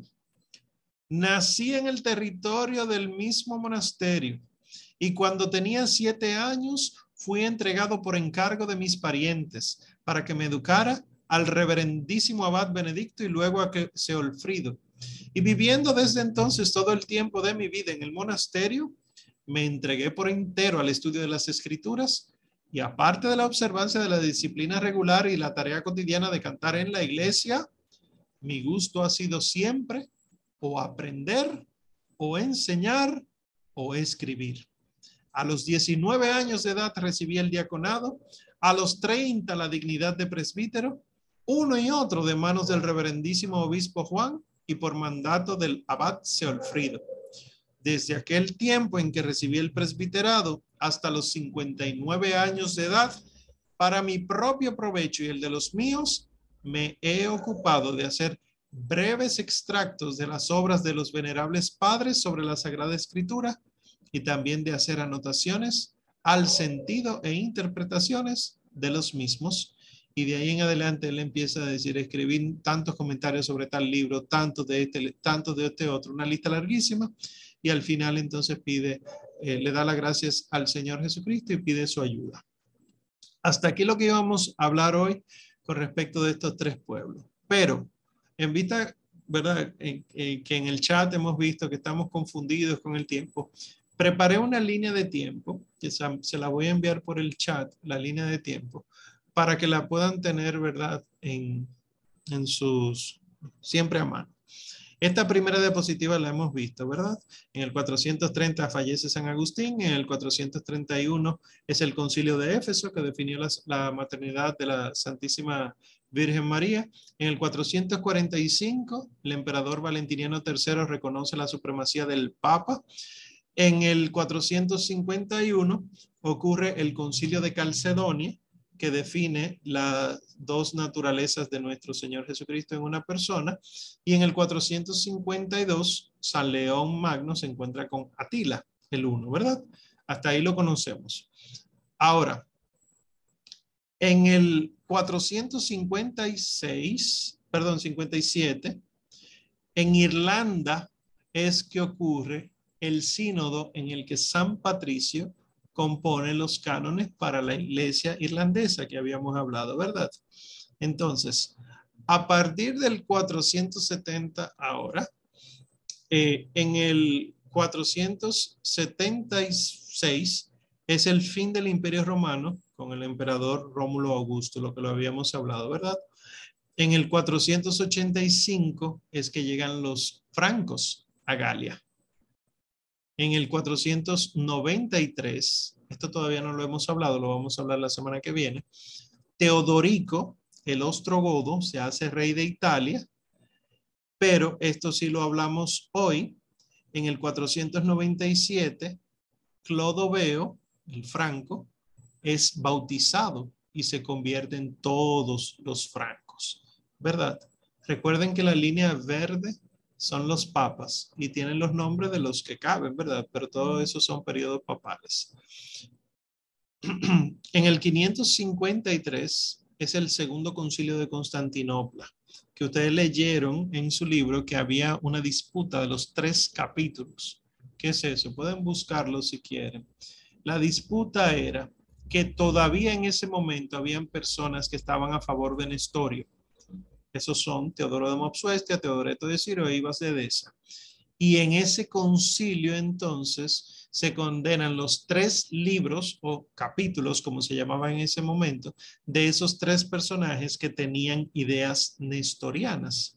Bueno, pues eh, continuando con la línea de tiempo, en el 574, que también lo vimos hoy, en Escocia, San Columba unge al nuevo rey, que hace que se convierta todo la corte y el pueblo escocés. Esto todavía no lo hemos visto, lo vamos a ver la semana que viene, si Dios eh, quiere. En el 587, en España, el rey Recaredo, visigodo, se convierte al catolicismo. Igual, el tercer concilio de, Toledo ocurre en el 589, que establece la religión católica como la religión oficial de España. Lo veremos la semana que viene. Pero esto sí lo vimos hoy en el 595, 96, perdón, en Inglaterra, San Agustín de Canterbury es enviado a convertir los paganos y en el 97 cerca de 10.000 sajones se bautizan el día de Navidad, ¿se acuerdan, verdad? Incluyendo eh, al, rey, bueno, y, y, toda la gente. Todo el pueblo empieza a ser católico. Habíamos visto la semana pasada que en el 622, 22, perdón, Mahoma huye de la Meca a Medina y eso es considerado como el año uno para los maometanos. Fíjense dónde es que cabe esto de los, de, los maometanos. Y en el año 632 muere Mahoma.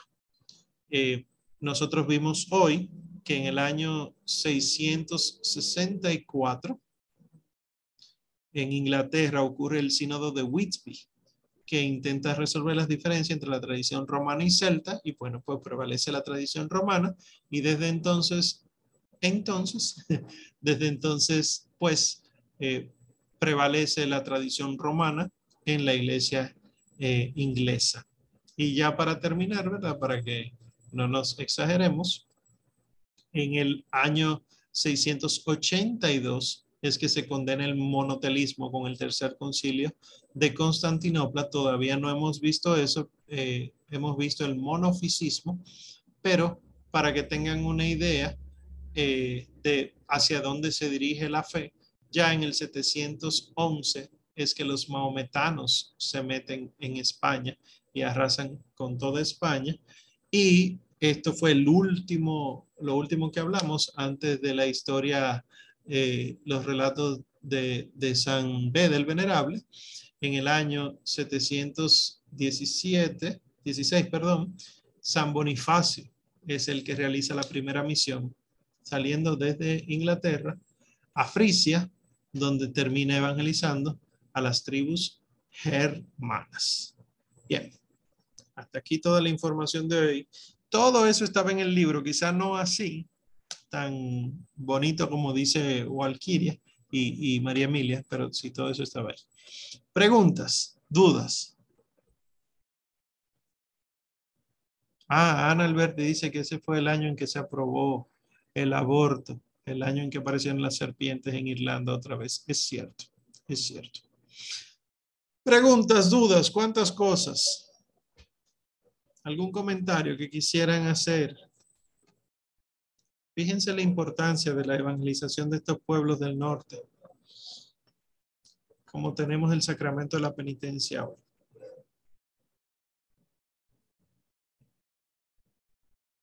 ¿Alguno? ¿Alguien? ¿No? Ah, Rafael y Virginia tienen la mano levantada. Adelante. Buenas noches. Yo quiero hacer una pregunta. Sí. En la lectura hablaba de iglesias e-, episcopales.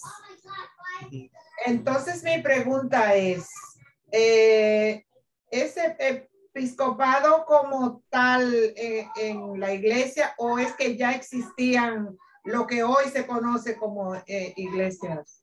No, lo primero, Los, los llamados episcopales son una división de una división de los anglicanos y los anglicanos son de 1500. 1517 es el luteranismo, sí, 1530 y algo es, el, cuando Enrique VIII se queja. O sea que los episcopales son de 1700 por ahí. Cuando habla de iglesias episcopales, habla de, ¿verdad? Como en estas partes nortes lo que existían eran monjes y abades. Cuando llegaba un obispo, el obispo mandaba a poner orden. Y eso fue uno de los conflictos que está descrito en el libro, que había monjes de celtas que llegaban a tierra firme y empezaban a evangelizar y hacer lo que ellos quisieran, pero aquí en, bueno, allá en Europa, lo que había era eh, que el obispo era el que gobernaba en una diócesis y no se podía hacer las cosas sin que el obispo lo supiera. Es, a eso es que llama iglesias episcopales, que es la que conocemos ahora. Yeah. Um, otra pregunta, en, en algún sitio por ahí hablaba que como de monjas casadas o que se... Sí. Una de las, de las cosas que, que se quiso poner orden con ese concilio del 457 era que las monjas no se casaran. ¿Por qué? Porque es que la, la fe cristiana en Irlanda, en Escocia, en Inglaterra, al principio no tenía nada que ver con la fe que había estado en el Imperio Romano. Nada que ver. Y de las particularidades que había era que había monjas que se casaban. Y la iglesia dijo, no, espérate, tú no puedes servir a dos señores. Y eso fue una de las órdenes que puso ese concilio. Ya, um, el asunto de, de, nombrar una persona como obispo o cosa de esa, mm, eh, no tiene nada que ver con estos tiempos, ¿verdad? No es. No, era distinto. Era eh, como, como político que te eligen para. Sí. Pero, estratégico. Antes era bien estratégico. Eh, y se seleccionaban personas capaces, no el que estuviera pegado, sino un monje.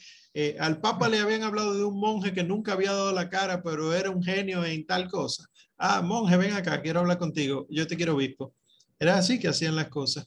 Porque eh, estas son las épocas. Fíjense que la edad antigua fue época de mártires. Ahora esta edad media alta es época de misiones y se necesitaba gente con mucho cerebro, con mucha elocuencia, pero también con mucha piedad. Fíjense que los, todos estos que hemos mencionado eh, realizaban milagros. O sea que no solamente usaban el cerebro, sino que también utilizaban la fe adecuadamente. Sí, pero el enfoque sí, un, se nota el enfoque misionero y de, y de cristianizar, pero también como mucho empeño en formar abadías y monasterios, como sí. es como que si fuera, no, sé, eh, y también se nota mucho la...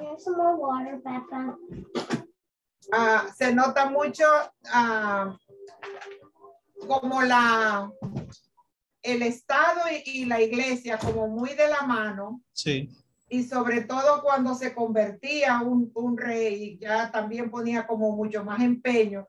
Y yo también pensaba, como mucha gente habla de las posesiones de la iglesia, sí. pero que la iglesia tiene 20 em, siglos, o sea, sí. Eh, no solamente eh, adquiriendo, sino que, sí.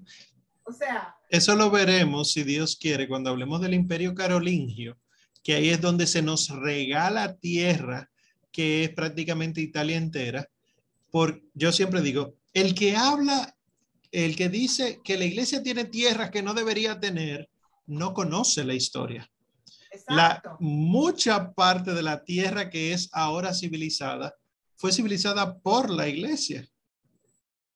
Definitivamente, eh, muy poca gente conoce la, la historia de la iglesia. Sí, sí, la iglesia yo creo que debería predicar en base a, eso, a, los orígenes, porque es que todo estos loquitos viejos que nacieron ayer y que siguen a cualquiera que, más bien fue un, un, un, protestante que ni sabía qué protestaba. So, ah, vienen como pintándose. Yo creo que nosotros tenemos tantos recursos con lo que podemos demostrar que es la única iglesia y la verdadera iglesia, que deberíamos usarlo más y darlo más a conocer. Yo no veo ningún cura que está muy empeñado en nada de eso.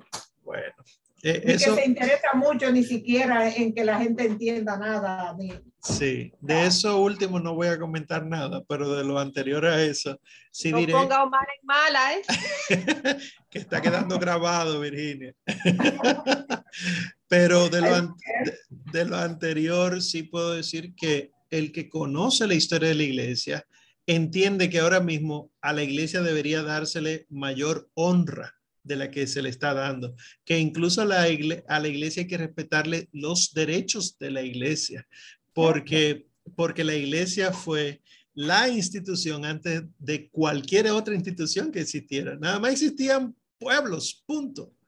Y la iglesia los educó, les dio cultura, les dio moral y fue desarrollando muchos sistemas que luego vamos a ver, como las universidades, el método científico, los hospitales, todo eso son poniéndolo en un lenguaje mundano, inventos de la iglesia. Fue la iglesia que se la regaló al mundo y ahora lo utilizan todo eso en contra de la iglesia.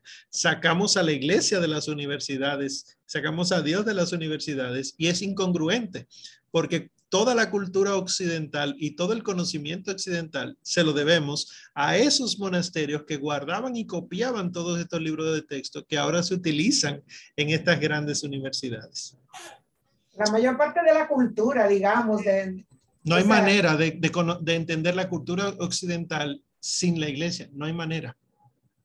Y, y, hoy día cualquier persona, hasta casi analfabeta, dice que va a ser un pastor y, y se lee unos cuantos versículos de la Biblia y, monta una iglesia en cualquier esquina y empieza a predicar y, y dice que ya es, o sea. O los supuestos ateos que critican a la iglesia en el lenguaje de la iglesia, con figuras de la iglesia, con cosas que la iglesia le dio. Oye, si tú vas a criticar a la iglesia, no la critiques en, un idioma eclesiástico, es un incongruente, idioma derivado del latín. Vete a criticar, no sé, en árabe. bueno, gracias Virginia por, por esos aportes. ¿Alguien más? Ay, pero se nos acaba la noche. No, yo creo que deberíamos dejarlo ahí, ¿verdad? Miren, para la semana que viene, entonces, si Dios quiere, vamos a hablar de los ostrogodos, Italia, los visigodos, España, y también de los pueblos eslavos. Vamos a hablar de Alemania, los Países Bajos y Rusia. En lo que ahora es eso, ¿verdad? Alemania, Países Bajos y Rusia. Eh, y esa es la lectura que está asignada. La lectura siguen siendo muchas páginas, por favor, pónganse en eso, pero eh, para que tengamos una idea y, así entonces entendamos de dónde surge todo esto que luego entonces se conocen como estados vaticanos, tierra de la iglesia, la unión entre el rey o el estado y la iglesia, que ahora tanto se aboga porque deberían estar separados, pero que en un primer momento nunca lo fueron. Bueno, todo eso lo aprenderemos, si Dios quiere, entonces al concluir la semana que viene con esto. Está bien. Una nota al margen. El día 14, que comercialmente se llama del amor y de la amistad. Por favor, no confundan a San Valentín, el santo de Roma obispo, con Cupido, un dios pagano que tira flechas. San Valentín celebren el martirio, celebren eh, al mismo Señor y recuerden que el Señor es el amor, no San Valentín. Bueno, hasta aquí entonces la clase de hoy. Vamos a concluir eh, con la oración. En el nombre del Padre y del Hijo y del Espíritu Santo. Amén. San Miguel Arcángel, defiéndenos en la batalla. Sea nuestro amparo contra las perversidades y acechanzas del demonio. Reprímalo Dios, pedimos suplicantes, y tú, príncipe de la milicia celestial, Arroja al infierno con el divino poder a Satanás y a los otros espíritus malignos que andan dispersos por el mundo para la perdición de las almas. Amén. Todos los santos francos, celtas y anglosajones rueguen por nosotros. En el nombre del Padre y del Hijo y del Espíritu Santo. Amén.